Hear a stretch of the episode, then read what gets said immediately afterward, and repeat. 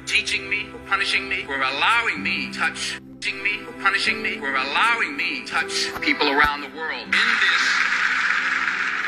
Twitter tweet, meme, mean world that we've created for our children, the least we can do is consider what we've done and think about the young people, the future, and individually, collectively do the best we can to try and turn this thing around. I blame no one. I look in the mirror. On the other side of it, what an opportunity we have because tomorrow's the first day of the rest of our lives. John Wayne formulas is not quite doesn't fit right now. Strength, leadership, power, authority, guidance, patience are God's gift to us as men. We have to cherish that, not abuse it. I prayed this morning to be a better listener. Didn't work so well. Put God first in everything you do. I've been protected. I've been directed. I've been corrected.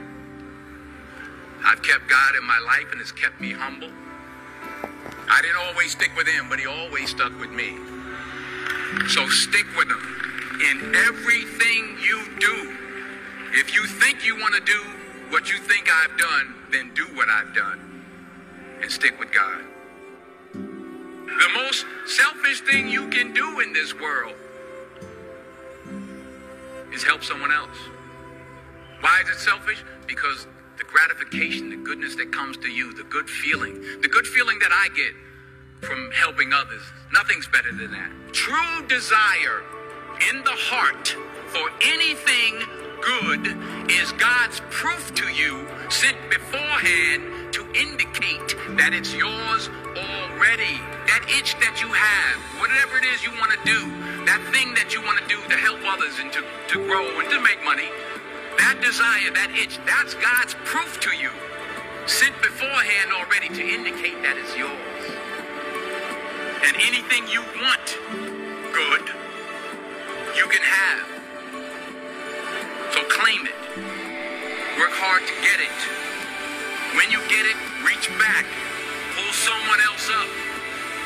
Each one, teach one.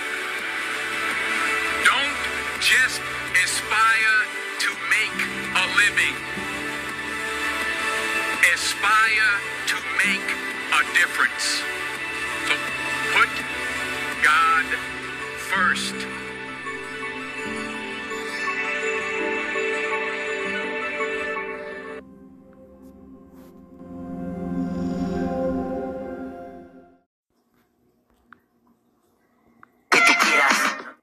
nunca que nadie te diga de qué eres capaz. Tienes un sueño, persíguelo sin que nada más importe. Y cuando venga alguien y te diga, no vas a llegar a ningún lado, déjalo ahora que estás a tiempo, eso es imposible, casi nadie lo consigue, eres un soñador. Tú le vas a decir, no voy a hacer lo que tú quieras, ni lo que parece que está bien, ni ninguna cosa que no sienta que quiero hacer, porque la vida es demasiado corta como para no llenarla haciendo lo que nos hace felices. Y si tengo que gastar mi tiempo con algo, será con lo que más. No voy a rendirme, y por más duro que parezca el camino, por más sudor que gaste, llegaré hasta el final. Quiero vivir la vida, y no vivir como un zombie actuando por actuar como si nada tuviera sentido. Soy humano, y estoy vivo, y mientras lo esté, decidiré mi camino. No te rindas nunca si tu meta es la victoria. La derrota no es la gloria, lo que digan es historia. Memoria, recuerda lo que quieres y que esperas. Demuéstrales que puedes conseguir lo que tú quieras. Nunca que nadie te diga de qué eres capaz.